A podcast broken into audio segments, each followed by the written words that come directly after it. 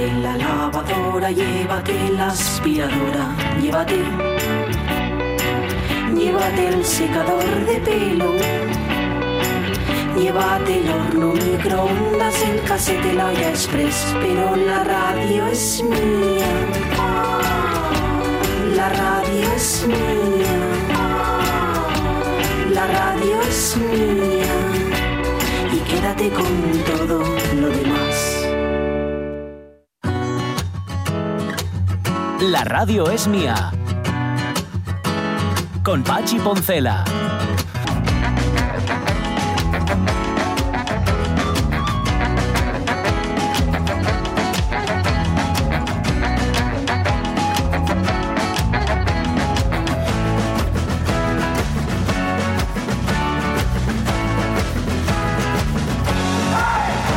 Las 12 y 16 minutos de la mañana, la teoría. Vaya.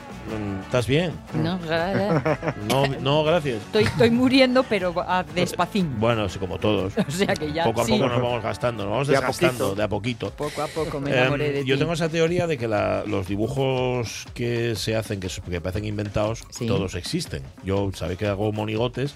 Yo siempre he pensado que esos monigotes en algún sitio están. O sea, y, a- y en algún momento me los cruzo. De hecho, acabo de ver una hora que dibujé que yo un perro con gafes y que llego al que Gonzalo Suárez. Y, y no, os lo juro, y no pensaba en Gonzalo Suárez cuando hacía el perro. Yo pensaba pintar un perro con gafes. Bueno, pues estaba mirándolo y digo, "Yo, chicos, estoy igual que Gonzalo Suárez. Pues sí, a ver que se parece bastante. Em, tengo que agradecer a Ramón Redondo que me haya recomendado ver Estertor. Estertor es una de las películas ganadoras del Festival Internacional de Cine de Gijón, hecho con muy pocos perres. Les perres que utilizaron fueron les que ganaron en el anterior Festival de Cine de Gijón. Y le salió una película que la vi ayer, y en efecto es una película bastante desagradable, pero cumple su función. O sea, me- yo lo de ser desagradable por ser desagradable nunca lo, nunca lo entenderé. Lo mismo que tampoco entiendo, lo hablábamos con Ramón hace relativamente poco, las escenas de sexo Sí, por poner escenas de escenas. cama Es porque que, sí. vamos a ver, es que Sí. eh, chirrían por todas partes y no tiene ningún sentido. Claro, eh, esta película tiene personajes desagradables. Sabéis que es la historia de los cuidadores y cuidadoras de un genocida. Sí. Lo tienen ahí, están en casa, los, lo han contratado los nietos del genocida y le hacen chuflas y cuchufletas. Entre otras cosas que no voy a contar porque tenéis que verla, pues si no, si lo cuento ahora no tiene gracia. Y tampoco cuento el final porque entonces estaría haciendo un destripe u spoiler y eso es, es muy feo. Cuando te sale un personaje desagradable te- y, pero, y la historia no es buena, a, a mí me fastidia mucho. Pero cuando la historia es de personajes desagradables, va perfecto. De hecho, eh, yo llegué a la conclusión, a ver, Ramón Redondo, que es, claro, genocida es un genocida y no hay por dónde cogerlo. Ahora, salvo uno de los personajes, el resto te caen igual de mal Ajá. genocida. De hecho, hay un momento en el que dices tú, jo, pruebe genocida. Que Ya. llegas incluso a pensarlo. Ya. Pero, pero está muy bien contada. Me parece una película que está fenomenalmente contada. Eh, luego me enteré, por cierto, también por Ramón Redondo. Eh, os conté que estuve viendo Clorindo Testa. Fui a verla al cine, una de las películas que no ganó, pero que se presentaba en el Festival de Cine de Gijón y que por Ramón Redondo y por mí también hubiera sido una de las ganadoras. Bueno, pues resulta que su director y además protagonista, porque es un falso documental, Mariano Ginás, es el guionista de Argentina 1985. 84, eh, La, 85. la peliculona Sí. que, que sabéis ahora mismo. la- Anda, sí, sí, sí, sí, pues es el mismo, el mismo tipo que hacía un cine. O bueno, sigue haciendo un cine que Mm. es eh, para, para minorías. Nos recordaba Ramón Redondo que es, entre, entre otros, el director de La Flor. La película está de Ujú. 800 minutos, Sí. etcétera, etcétera. Claro, ha hecho una película que ya no es para, para minorías. Y leí una entrevista donde le preguntaban, oiga, ¿y si le dan el Oscar, usted que están de minorías? Y dice, uy, yo encantado. Hombre, ya Oscar". ves. Yo feliz de la vida. Bueno, em, esto no venía a cuento de nada, sino que ahora me he vuelto muy de ver cine por culpa de Ramón Redondo. Y entonces me pasan cosas como ir en el alza, que me pasó hoy por la mañana escuchando, iba escuchando una canción de Georges Brassens. Bueno, coincidió porque había más canciones, pero apareció una de Georges Brassens y me vi a mí mismo en el alza pasando por el viaducto de Somonte. Viendo el, mirando hacia un lado tenías eh, lo que era antes en Sidesa y hacia el otro lado polígono industrial. Y entonces yo me estaba a mí, a mí mismo viendo en ruta con el alza, escuchando a Brassens de fondo y digo yo, ojo, estoy dentro de la escena de una peli, no sé de quién, pero una, pero una escena... Claro, en, en las escenas esas de peli donde suena una canción y tú vas Sí, en ruta, uf. llegas a algún sitio. Bueno, llega- llegas al sitio y se acabó. Porque, bueno, Cuando se acaba la canción ya se acabó la escena, también te digo. Lo de que la vida diaria no tenga banda sonora Eso lo ha dicho la muchas veces desluce Jorge. mucho. Eso lo ha dicho muchas veces Jorge, lo de que Sí, sí. lo- la, Verdad. la- la guerra no tenga banda sonora Lo Sí. desluce todo. y, se muera la gente, eso es una cosa totalmente terrible. Bueno, y en la vida real, cuando estás dentro de la película y de repente se acabó la escena de la película, también te sientes mal. Pero voy a quedarme con la primera parte. Jo, me sentí como dentro de una película hoy. Y por eso se lo quiero agradecer a Ramón Redondo. Si no hubiera sido por él, pues, oye, ¿cuántas pelis no habríamos visto si no fuera por Ramón Redondo? ¿Cuántos libros no Ya habríamos leído si no fuera por Rafa Testón? ¿Cuánta música no hubiéramos escuchado si no fuera por Jorge Alonso o por Marta Teijido? Esto es así, Ujú. la, la vida y esto, chavales. Em, en, en- Sonia Villaneda y yo no tenemos ningún mérito. ¿Cuántas chorradas no hubierais escuchado? a mí si no, me sido? mires, a mí no me mires. Bueno, te, te aprendimos cosas de, De la contigo ciencia. Contigo aprendí cosas de la ciencia, de los animales más viejos. Sí. Y es de lo único de lo que me acuerdo. Porque también hablabas cosas de permanganatos y carbonatos y cosas así. pero Cada uno se fija en lo suyo, ¿eh? Sí, sí, sí. Pero tengo que ver ya a ver para qué, cuál es mi enseñanza en todo esto. Bueno, de José aprendemos todo el día lo que es paciencia, estoicismo. No, Luis Enrique podría aprender de José Rodríguez. Esto se está, se está no, no. Es un aplauso que se pone José Rodríguez a sí mismo. Es lo más asqueroso que escucho en radio en muchísimo tiempo. Bueno, esto se está alargando demasiado. Va a venir Marta Tejido dentro de un rato. Hay un doble programa que merece mucho, muchísimo la pena. Eh, concierto de violonchelo número 2 de Haydn. Cuarta Sinfonía de Gustav Mahler. Eh, reconoce Marta Tejido que tiene absoluta devoción por Mahler. Mm, servidor también. Y por Haydn también. Así que se han juntado. Como de juntóse con Topose. ¿no? Sí, sí, sí, va a ser un conciertazo el que nos acerca Marta Tejido. ¿Qué más? Eh, va a venir Julio Concepción, como siempre. Hay preguntas. Yo como ando sin internet... mm, No te preocupes libre. porque Lorenzo Linares, como no, y, Y tiene el gusto ¿eh? que nos da todos los miércoles tienen algunas Perfecto. aldeas. Pero bueno, antes de todo eso... ¿eh?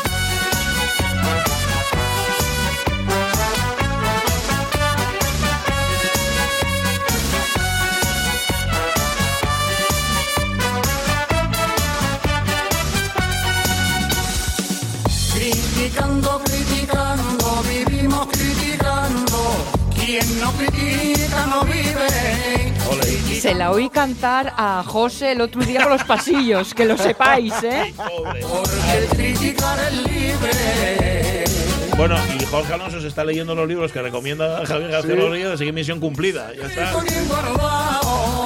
Bueno, el de hoy yo tengo mucha mucha gana, le tengo muchas ganas, por lo menos por una de las autoras. Son dos autores, pero ¿qué estoy haciendo yo usurpando el tiempo del profesor Javier García Rodríguez, profesor? ¿Qué sucede cuando ponemos a conversar a dos de los reporteros y cronistas más agudos de nuestros días? ¿Qué ocurre si se abre el diálogo entre dos primeras espadas del periodismo en español? Ocurre que la conversación es una fiesta y que sus palabras devienen clase magistral, autobiografía, taller de escritura, análisis sociológico y hasta situación de la profesión.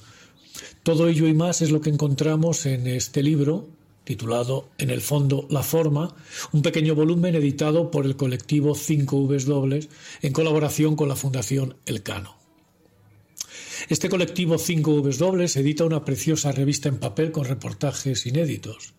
Y también esta colección de libros, voces, para disfrute de los lectores. En este del que hablo, Leila Guerriero, argentina, y Ander Izaguirre, español, se enfangan en las cinco Vs dobles clásicas del periodismo, aquellos qué, quién, cuándo, dónde y por qué del inglés.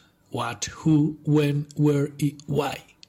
Y lo hacen avanzando por el reporterismo que han vivido, por las crónicas que han desgranado en todos los temas posibles, de la música al ciclismo, de la enfermedad a la pobreza. Ambos son nombres suficientemente conocidos y apreciados por los lectores. Y no digo solo por los lectores de periódico, sino por los lectores que quieren información de calidad, pero también calidad en la información. O sea, lenguaje, ritmo, tono, literatura, si se me permite. Esto es lo que llamamos no ficción, amigas y amigos. Esto es un género vivo y palpitante, el nervio de la actualidad y el carácter de la literatura. Muchos son los llamados y pocos los elegidos. Los ejemplos son cada vez más precisos. Últimamente nos llegan de Latinoamérica, donde se hace imprescindible contarlo todo y contarlo bien. el estilo como exigencia ética.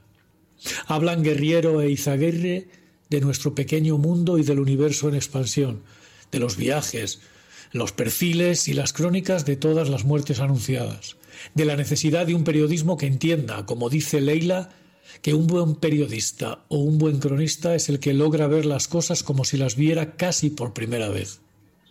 Narradores todoterrenos son estos autores, y nunca terreno estuvo mejor utilizado que en esta frase. El mundo es su página, y la obligación moral de contar lo que sucede es lo que les guía. Es una realidad como la de hoy, líquida, resbaladiza, atormentada, y en ella hace más falta que nunca una escritura de perfiles que no se ponga de perfil, una escritura de crónicas como una enfermedad crónica, una escritura de entrevistas que indague, una escritura de reportajes que convierta el mundo en el patio de casa y el patio de casa en otro continente. Toda una declaración de intenciones es este título, en el fondo la forma. Saben ambos que escribir bien es una obligación de quien cuenta la realidad. Fondo y forma son lo mismo. Respetar al lector, al oyente, al telespectador. En este libro aprendemos tanto sobre contar y contarnos que es como viajar con Guerriero e Izaguirre. Vayan preparando su equipaje.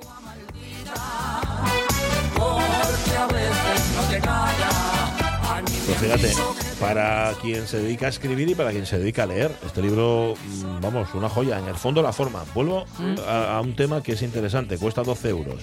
Eh, No sé si está haciendo algún tipo de, de Black Friday particular con los libros del profesor García Rodríguez, pero encima, es que encima cuesta 12 euros. Eh, Joander Izaguirre no lo ubico, mm, ha escrito de todo, ¿eh? y de hecho le han dado varios premios por, por todo lo que ha escrito. Eh, a Leila Guerrero sí, y es eh, fabulosa. Me leí un libro suyo, eh, aparte de leerme algunas, algunas de las cosas que escribe eh, en prensa, un libro que se llama Opus Helber, o Opus Gelber, depende de cómo lo pronuncies, que es eh, una inmersión en la vida de un pianista, Bruno Leonardo Gelber, mm, eh, iba a decir amigo de Barenboim, no precisamente, sí amigo de Marta Argerich, el tercer gran pianista argentino de esa misma generación. Es un libro, es de verdad fascinante, y es lo que dice el profesor García Rodríguez, contar las cosas como, se las, como si las vieras por, por vez primera. Es decir, tú estás en un proceso de inmersión contando la vida de alguien, pero no eres un experto en esa persona, sino que da la impresión de que todo te sorprende. Y luego esta, estas, estos escritores que tienen la capacidad de engancharte con un tema que a ti te interesa nada, yo qué sé, eh, dice Gander Izaguirre a escribir sobre ciclismo, que de hecho él quería ser ciclista. Si a mí me escriben bien sobre ciclismo, Sí. yo leo sobre ciclismo. Bueno, Sí. me- a mí así. me pasa eso con César Inclán, Mm. que tiene hace unos posts muy chulos sobre deporte, Sí. deporte, eh, fútbol y ciclismo especialmente, y los leo con deleite. Mira, fíjate, y eso que no te interesa ni el fútbol ni el, El ciclismo todavía, pero el el fútbol... bueno. Ya. Pues conversación entre dos grandes, en efecto, de, de la narración, vamos a decirlo así. Leila Guerriero, nunca le pronuncio bien el, el apellido suyo, porque mm, tien- tiendo a decir guerrero y, y tiene una I en medio. Y Ander Izaguirre, en el fondo, la forma. 12 eurinos, sal más barato, sal más barato comprarlo, te lo digo en serio. porque a veces no te calla. A mí me han dicho que te han dicho que 12 y 28 minutos de la mañana, vámonos de paseo a airear, hombre.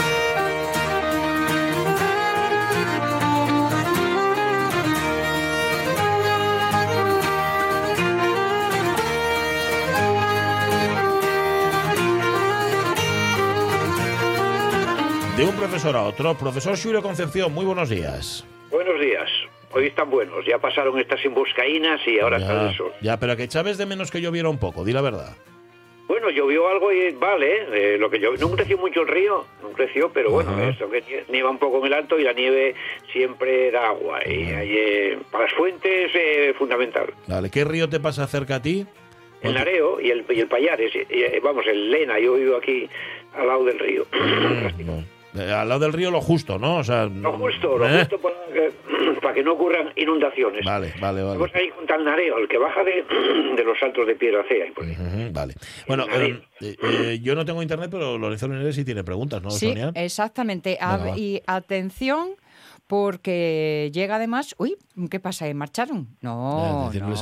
Sí, hombre, déjame que los encuentre. Pero lo siento, Lorenzo, tenía aquí tan preparado Y ya, fíjate, chico. y te despreparaste. Y, y me despreparé, exactamente. Pero el que la sigue, la consigue. Diz, Venga, a ver. Picu moros. Moros. Ah, no, no, no, que este ya está. Atención. Atención, Ese esto está es, contestado. esto es para pillarte desprevenido. Xulio. paciencia, A ver, venga. hoy toca ponga. ¿eh? La aldea deshabitada que no abandonada de Rubriellos. Rubriellos. Rubriellos. Si Robriellos hace fai referencia, hay muchos, al terreno rubio en realidad, rojizo, es decir, un tipo tipo argallo, eh, tipo arcilla, Rubriellos es de, de robur, robur es eh, rojizo. A veces se, corre- se, se- vamos se corresponde también o puede tener origen en el roble, en Ah. el roble. Robriellos es que tira roble, pero es que roble, roble y en, en rubio en realidad tienen el mismo origen, que es ruber, es decir, de color rojizo, porque Ah. lo mismo la tierra que el- la parte interior de los robles Sí. es rojiza Sí. rojiza, por lo tanto, ruber, ruborizarse, ruborizarse Sí. es ponerse la cara rojiza. Sí, sí, sí. Por lo tanto, Rubriellos yo creo que ahí hace referencia a ese diminutivo, eh, a un terreno más bien eh, arcilloso, de eso que se dice fuerte, rojizo, una palabra. Ah, Bien, o- mira. Oye, ¿el, el hiello es y diminutivo? Sí, es un diminutivo. Todos estos ellos hacen referencia a sitios o pequeños o, o con poco, poca cantidad, o a veces guapos, es decir, Ah. queridos, apreciados. Bueno, Está pasando en Muniellos, lo, por ejemplo. lo piquiñín siempre es, el diminutivo siempre Sí. suele ser cariñoso. Cariñoso, o sea, sí, que no sí, me sí, extraña eso eso. ya. Rubriellos dice eh, precisamente eh, Lorenzo Linares, dice, yo imagino que venga de roble, Mira. como robleo. Ah. Acertaste. Bueno, pero Sí, igual, pero sí. igual no hay robles allí, ¿sabes? Si Que- fuese un etu, un roblieto, un robriedo, ese edo es abundancial. Vale. Y ahí más bien eh, sería efectivamente abundancial, abundancia de robles. Pero, claro, robles pequeños, robles pequeños, eh, es- y ellos es un diminutivo, eso está claro. Vale. Bueno, podría ser que, que fueran robles pequeños, de esos tipo enanos, tipo pochiscos, por ejemplo, que se dicen, rubriellos, o terrenos que tienden a, a robles pequeños, pero y ellos, y ello eh, es un abund- es un diminutivo, un apreciativo. Bien. No obstante, hay que comprobarlo, como siempre. Hay que ir hasta O sea, allí. Sí, a- posibilidades. a- hay que mirar ahí a la cara al roble, a ver si es grande o pequeño. A veces hay robles o hay sitios rojizos. Sí, señor. Otro lugar, Bívoli. Mm. Que este suena, a mí Bívoli. suena más. Bívoli con V primera y B segunda, aunque ya sabemos que Sí, el eso- escrito, que aquí lo importante es el sonido, ¿no? Bívoli. Sí, bueno, Biboli o Biboli. O Bívoli. Bívoli. Es verdad, es verdad. que- Pues igual, igual porque tilde no lleva escrita, Lorenzo no y la puso, o sea que soy yo la que la estoy. Entonces, es Biboli. Claro, claro. Biboli. Mira, es un nombre de esos raros, raros. Ajá. Pero, mira, eh, efectivamente es, es un antropónimo, es una villa pequeña. Yo encontré en un diccionario francés en un- eh, el antropónimo eh, latino eh, ebulo. Ebulo. Ebulo ya es raro, ¿eh? en fin, son de estas villas de estos fundadores de, de un sitio, claro, Vivoli está allí separado, apartado, que para llegar allá incluso hoy día en carretera de cuidado sobre el río, que, que está muy estrecho, es un sitio precioso luego, todavía estuve hace poco en él, con unas casas en medio de, de varios de unos valles, una villa, una ca- casería antigua, sin duda productiva, de alguien que vino por ahí, algún tal vez latino, incluso con origen germánico, y fundaban esas, esas, digamos, esos feudos, digamos, pequeños para, para vivir. Como veranes, ¿no? Como veranes. claro. Efectivamente, una, una villa, sí, sí. Entonces, es de evolus, de ese ebulo, de ebulos, evolus saldría eboli en genitivo y biboli, claro. Y Biboli. claro, claro, Biboli. claro. Pero vaya nombre, vaya nombre más raro, ¿no? También. Sí. Y no, no son únicos, de este no hay más. Entonces es muy difícil saber exactamente, bueno, eh, eh, si no se repite en ningún sitio, ni en antroponimia tampoco, pues son suposiciones porque son nombres únicos. Pasaron por ahí y dejaron el nombre y nada más. Bueno, la historia, la historia Bueno, verdadera. casi nada, ¿eh? Casi nada que hayan dejado el nombre. Fíjate, tantos siglos después todavía lo recordamos al, al paisano. Yo creo que digo Bívoli por Tívoli, A lo mejor. A lo mejor. que me va el Una corru- acento. El... Una, una corrupción. Sí, vale. sí, sí. Ese vi, incluso ese vi primero, porque Boli sería el, el antropónimo, ese vi sería villa reducida. Villa, eh, al quedar este villa en posición átona, podía que- quedar Villa Boli, de- y de Villa Boli, la villa de, de Boli, Biboli. Es decir, las Anda. átonas, las, las sílabas átonas se pierden por el interior. Pura economía, no palabra. ¿Para Sí, qué sí, decir sí. Villa Boli si nos entendemos con Biboli? Claro, no? Biboli. Otra palabra más, otro nombre más que nos indica Lorenzo Linares. Peñasalón. Salón. Peñasalón. Ajá, muy acogedora. Y además, dice él, voy a rebuznar un poco, como diciendo, bueno, voy a echar... voy a dejar, sí. voy a- a lo- ¿Puede tener relación con salida hacia León? Mm, ¿Eh? Anda. Bueno, vamos a ver, salón, como salas y como tantos sitios, hacen referencia a, a los salios, es decir, al agua. Sal es Ah. agua. Entonces, en Peñasalón, Muchas palabras eh, y muchas consonantes de estas, hay consonantes, eh, sílabas de estas o- originarias y tal, muchas se Muchas refieren al agua, ¿eh? Sí, muchas, muchas, porque era la vida. El agua antes, eh, la- eh, lo que buscaban era el alimento, eh, sobre todo en el invierno, había que cobijarse en los ríos porque ahí no nieva. Y no hielan, los ríos no hielan. Entonces eran la vida en el invierno. Y luego, claro, era el pasto en el verano. Por lo tanto, el agua era todo. No había, no había sitios donde comprar. era- Había que producirlo todo. Entonces, el agua, la altura, eh, era la, son la base de la mayor parte de los, de los topónimos.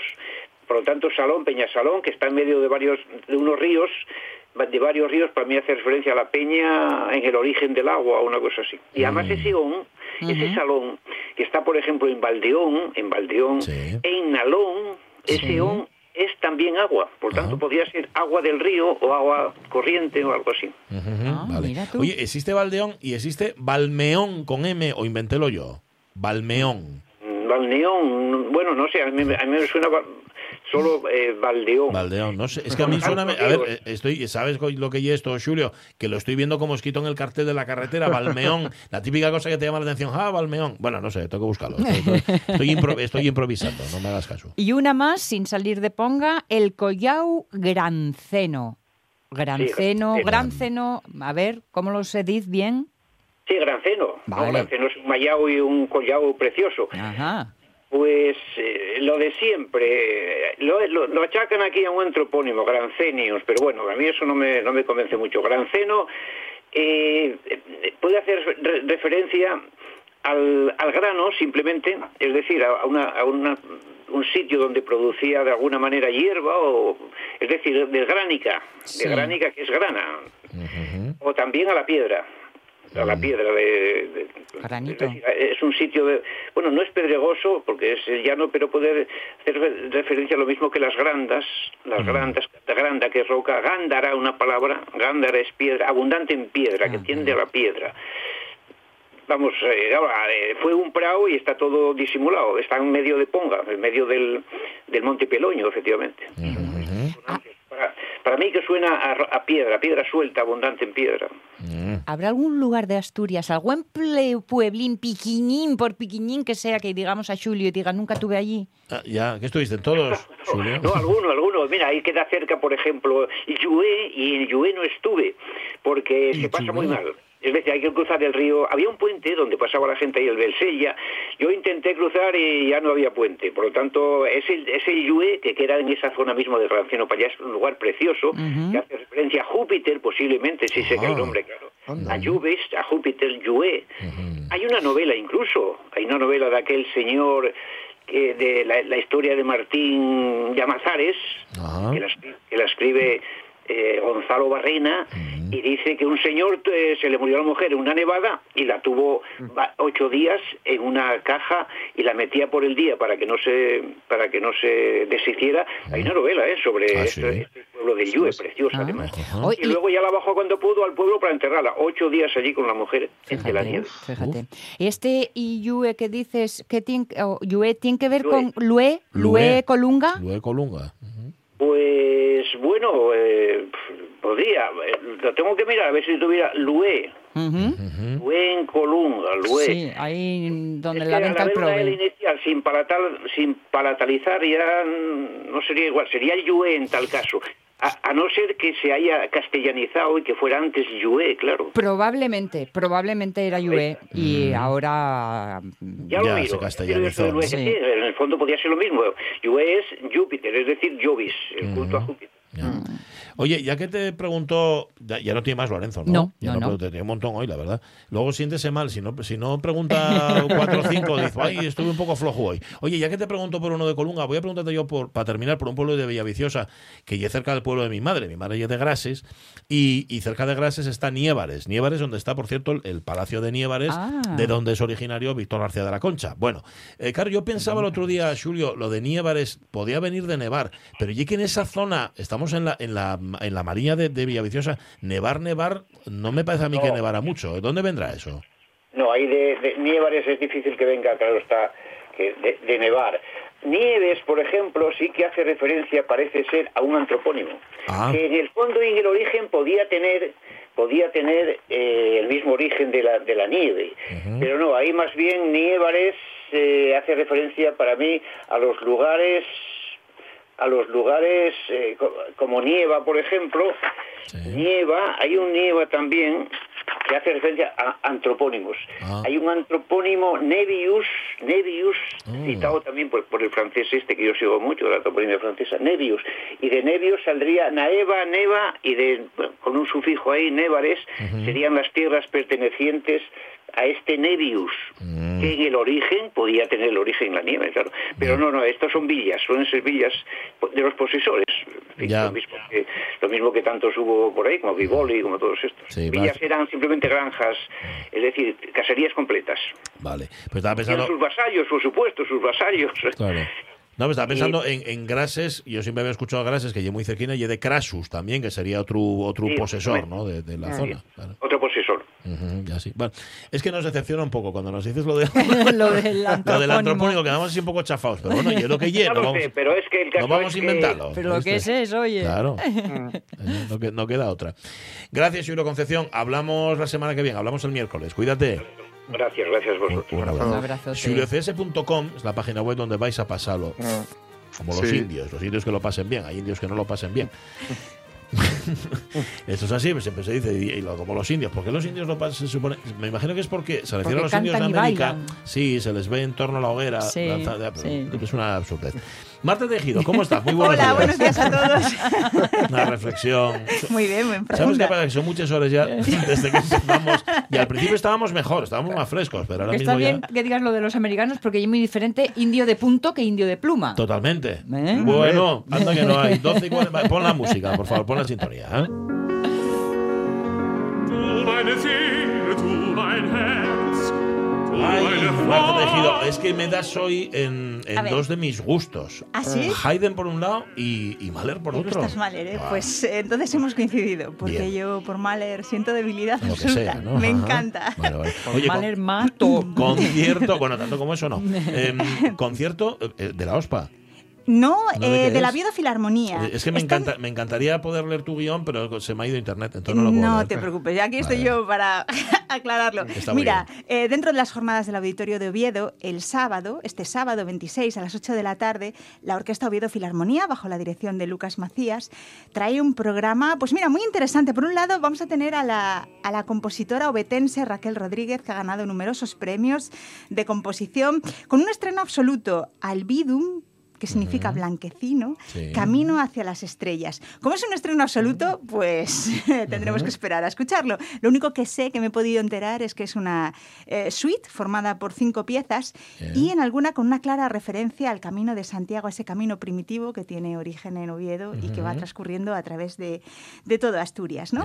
Eh, una serie de impresiones sonoras que pues habrá que escuchar. Vale. Eh, a continuación tenemos, y ya de, de esto vamos a hablar, Haydn, el concierto para violonchelo número 2 en re mayor, todo un desafío muy complicado Sí. técnicamente, y la cuarta de Mahler, la Bueno. sinfonía número 4. Bueno, y yo como la piquiñina de las sinfonías de Mahler, Sí, pero... es verdad, ta, sí, luego- pero luego- Mahler... Pero matona. mm, Luego hablamos de ella. Sí. A ver, la obra de la creadora obetense, evidentemente no podemos ponerla porque No. se estrena, pero el segundo concierto de Haydn sí. Claro que sí. Tenemos, por tanto, dos compositores totalmente distintos, Haydn, Mahler, eh, con un gran contraste a nivel sonoro, también la forma de componer, también las necesidades de la orquesta, ¿no? Una, Realmente, pues pues bueno, una orquesta en Haydn demanda poco instrumentista frente a esas masas sonoras, aunque tú muy bien comentabas que la cuarta no, te, no será tan pretenciosa, pero recordemos siempre que la octava de Mahler, la de los mil, lleva en su haber y necesita ocho trompetas, ocho, siete trombones, órgano, piano, celesta, dos coros solistas, o sea, Bueno, bueno, bueno. esto es ¿dónde, ¿no? hay se gasta? El exceso. Eh, esto es así. Eso Vale. es así.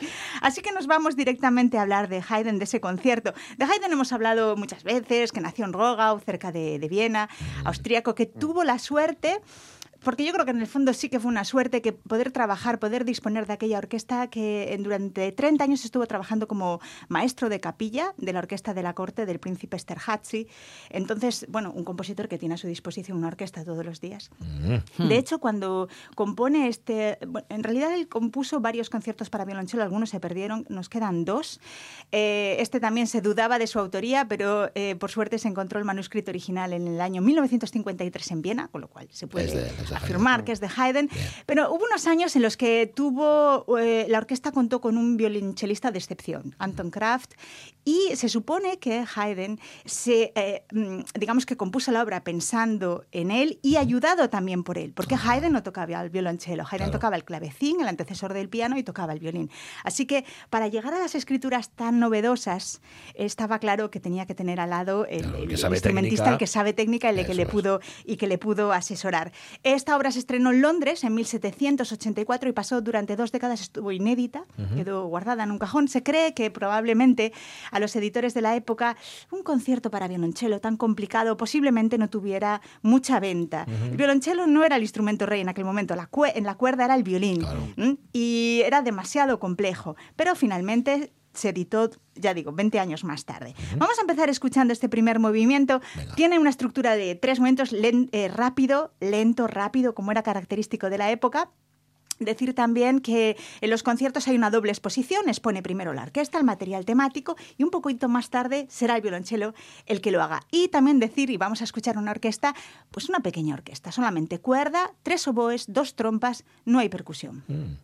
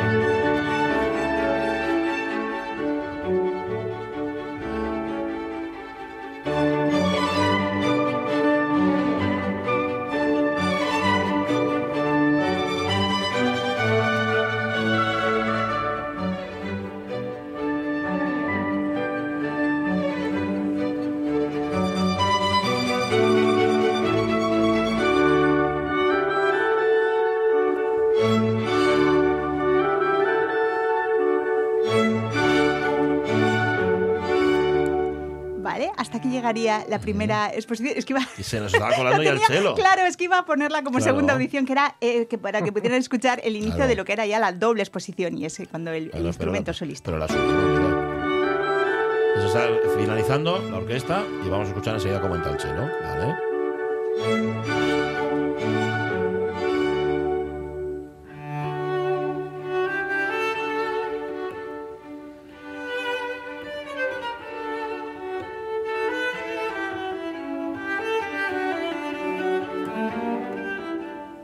Coge la música que ha tocado la orquesta previamente y la hace suya, ¿no? Ujú, Podríamos eso decir. es, la ornamenta también, pero repite lo que es básicamente el material temático, ¿no? Ujú. Comentar que hay muchas, eh, en muchas ocasiones las interpretaciones lo que se hace es el, el cello solista también dirige a la orquesta. Ah, se sí. coloca en el centro, eh, mirando evidentemente para el público, pero eh, guiando y dando las entradas, indicando eh, al mismo tiempo. ¿no? Esto se hace en, en muchas ocasiones. Decir que estos primeros tiempos también tenían, y era habitual en la época, bueno, y también a lo largo del romanticismo, una, serie, una, una parte denominada cadencia. Esa cadencia, el chelista, en este caso, ¿no? depende del instrumento solista que fuera, eh, quedaba desprovisto del acompañamiento orquestal y lo que hacía era todo un alarde de habilidades técnicas, también en la época de habilidades im- improvisatorias. Ajá. Eh, lo cierto es que Haydn, en aquella época, como muchos tantos compositores, no dejó la cadencia escrita. Se suponía que la tenía Ala, que realizar el solista. tú. Claro, hoy en día es verdad que mm, en los estudios de música clásica ya no se fomenta eh, tanto el- la improvisación. Es, por ejemplo, algo habitual en el jazz, es lo básico, ¿no? Pero nosotros no. Es verdad que todavía hay solistas hoy que, bueno, pues que afrontan la composición de una cadencia y si no, lo que se suele hacer es recurrir a aquellas que han dejado escritas grandes chelistas. Por poner ejemplo que todo el mundo conozca, Rostropovich, Casal, ¿no? Mm. Acuden a ellas. Vamos a escuchar a continuación esta cadencia.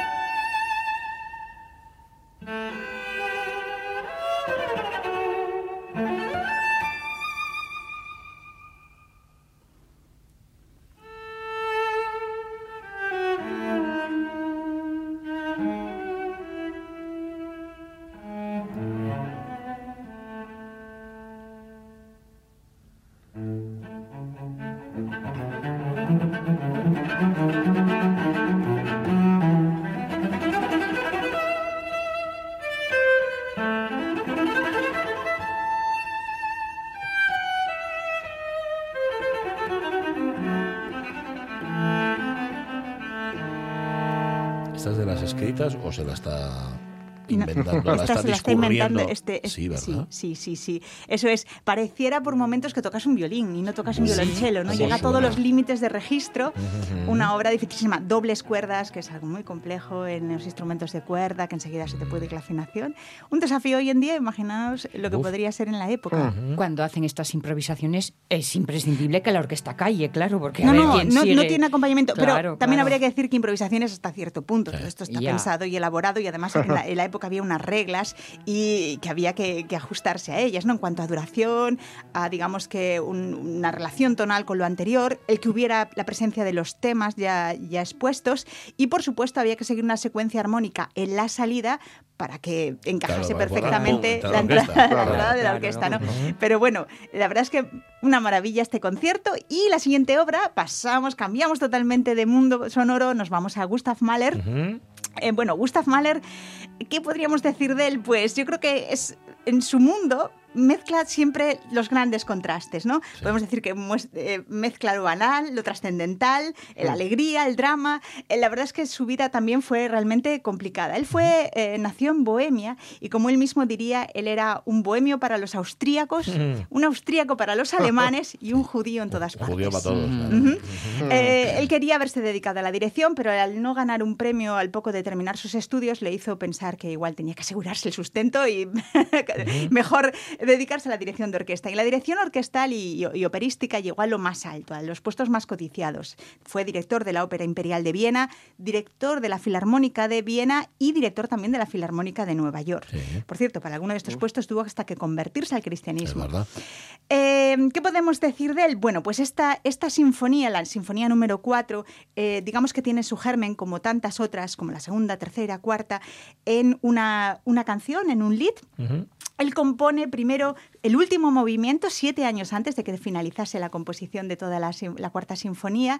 Es una pequeña pieza que habla de, de canción, que habla del mundo celestial, el mundo de los niños, y en esa atmósfera nos quiere recrear, pero en el mundo de Mahler siempre hay muchos elementos y, gran- y con grandes contrastes.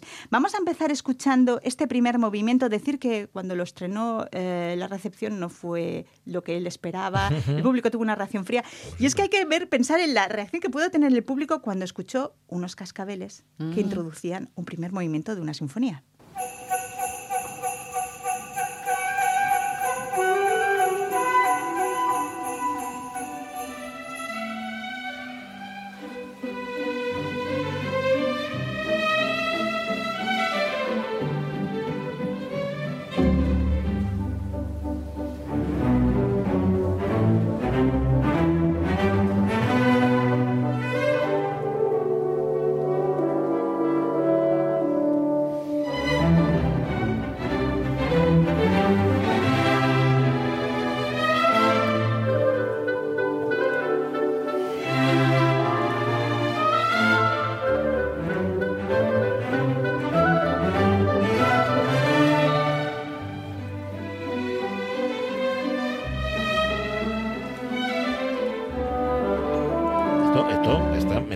Ser de Haydn o de Mozart. Sí, efectivamente, ¿no? me entronca más con el mundo clásico, ¿no? Y esos cascabeles quería introducirnos como en el mundo infantil que quería recrear. Pero es Mahler. Así que poco habrá que esperar para escuchar este scherzo grotesco que, eh, digamos, que representa este segundo movimiento. Es una auténtica totentans, una eh, danza macabra, en donde quería comentar que el violín, primero, lo que se llama el concertino en las orquestas, el primer violín, tiene que tocar con un violín en escordatura, con un tono más alto. Eh, Mahler dejó escrito que este segundo movimiento que ahora vamos a escuchar debería sonar chirriante y áspero como si la propia muerte lo tañese. Ese violín representa la muerte. Vamos a escucharlo.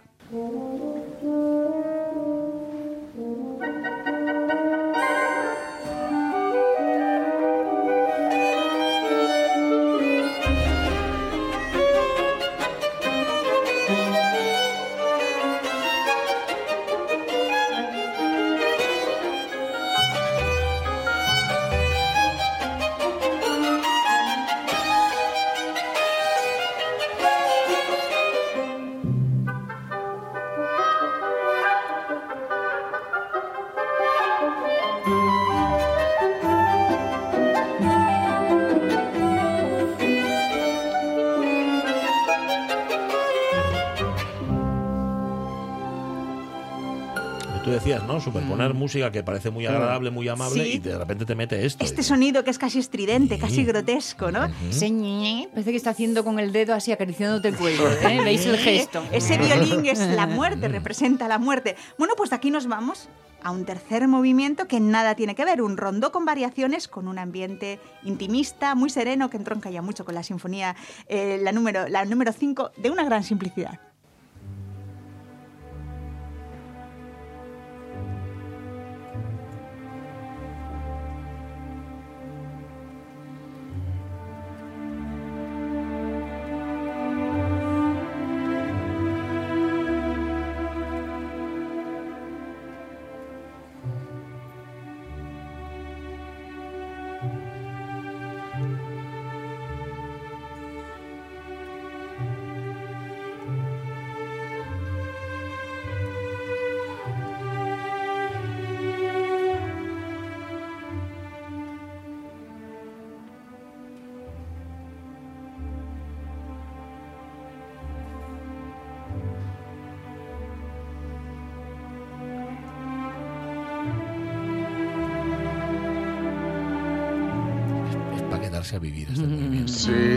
Suavidad y qué hondura, madre. Es tan plácido, ¿verdad? ¿Y quién va a decir que unos minutos más tarde, dentro de este mismo movimiento, va a desembocar en un clima absoluto?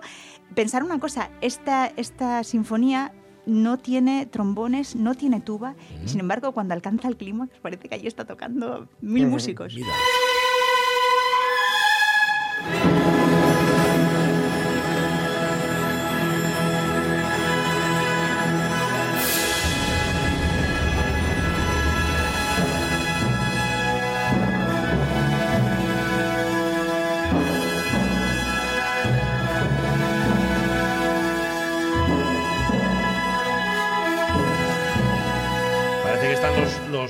Octava sinfonía. Eso pero es. no. Hay una sensación de movimiento, no es nada estático, porque toda la cuerda está escrita en arpegios, en semicorcheas, suben, bajas, ascienden, descienden. Esto es como si hubiera un oleaje interno ¿no? dentro de ese, de ese clímax. Y ya para terminar, lo poquito que nos dé tiempo, el inicio de ese cuarto movimiento, esa soprano que representa a ese niño que mira hacia el cielo.